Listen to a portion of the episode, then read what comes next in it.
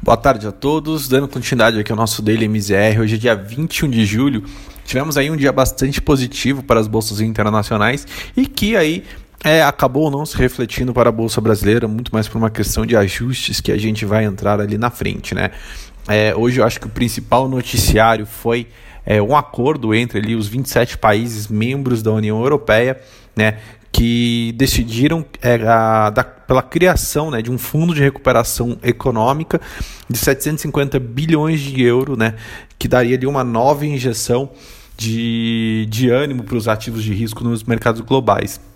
E naturalmente, né, impulsionou ali uma valorização nas bolsas ao redor é, do mundo e principalmente nos Estados Unidos e na Europa. E aí, quando a gente olha o índice europeu, é, ele fechou o dia hoje em alta de 0,32. Em Nova York, o Dow Jones subiu 0,60. S&P encerrou a sessão ali com ganhos de 0,17. O Nasdaq, né, após ali sucessivos é, recordes históricos, fechou o dia é, em uma leve queda ali, é, caindo hoje aproximadamente 0,81, então realizando um pouco aí dos ganhos e, e, dos lucros que ele apresentou ao longo desses últimos dias. Né? O Nasdaq, que a gente vai lembrar, foi a bolsa aí que teve uma, a, a recuperação mais rápida, inclusive está ali positiva no ano já. Né? Então realmente você mostra ali uma performance bem diferente das demais bolsas. É, esse pacote aprovado pela União Europeia naturalmente injeta mais liquidez, mostra ali que é, o bloco econômico está é, comprometido a conseguir fazer uma recuperação dos países é, que pertencem ao mesmo e novamente reforça ali é, o ânimo dos investidores em sentido de que vai ter é, de que os suportes devem continuar ainda por um maior tempo por conta dos bancos centrais e por conta dos governos aí é, vigentes. E aí, quando a gente traz é, isso para a Bolsa Brasileira, é, esse otimismo visto lá fora acabou não sendo refletido no Ibovespa, muito por uma questão de é, reajuste das carteiras. Né?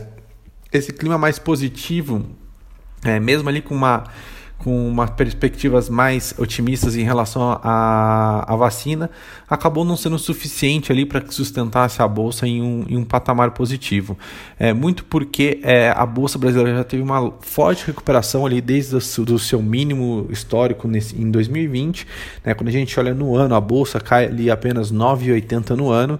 Então, realmente, é, os, os investidores e até os próprios gestores começam a questionar se já não estaria muito esticado, já não estaria muito valorizado o preço de algumas ações, até mesmo o preço da bolsa, e começa a ter uma necessidade maior de dados econômicos, de mais é, notícias que consiga sustentar ou dar ali é, um certo suporte para que a bolsa realmente consiga ali ter uma valorização, uma vez que muitas casas colocam ali a projeção de final de ano é, na casa dos 100, 110, 112 mil pontos ali, então recuperando ali todo, toda a queda que a gente teve ao longo deste ano.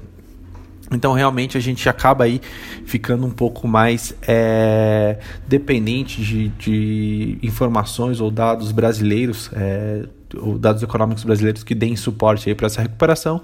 Por conta disso, a bolsa fechou de uma leve queda de 0,11, continua ali acima do, do 104, desculpa, acima dos 100 mil pontos. Quando a gente vem para a parte de câmbio, é, hoje realmente o câmbio teve uma queda brutal, muito balizado nesse otimismo internacional. Né? É, a moeda americana hoje abriu é, se desvalorizando mais de 3% em relação ao real.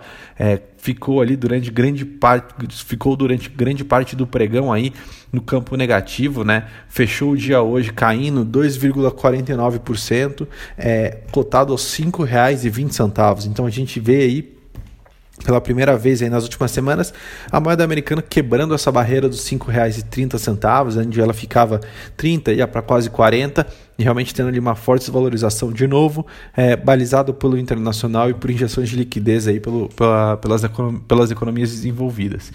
E aí, quando a gente vem para a parte de juros, é, apesar da queda forte do dólar que a gente teve hoje, a gente teve uma valorização, né? a gente teve uma abertura aí.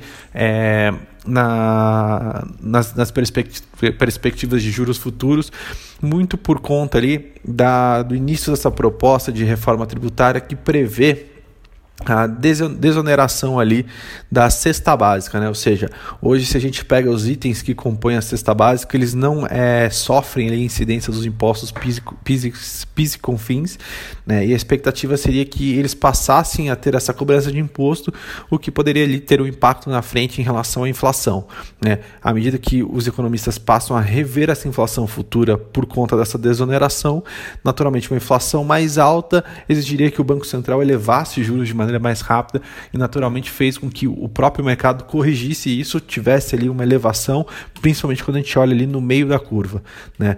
Então fica aí muito a gente acompanhar como é que vão ser, é, como é que vai ser o andamento dessa proposta, principalmente desses temas aí em questões de desoneração da é, da, da cesta básica, até mesmo ali o governo que colocou é, como para compensar esse aumento ali de preço para os mais pobres, o governo é, iria prever um cadastramento no, pro, no programa Bolsa Família, porém vale a gente acompanhar muito qual seria o impacto disso na economia, principalmente na inflação e como é que isso seria resultado nos juros.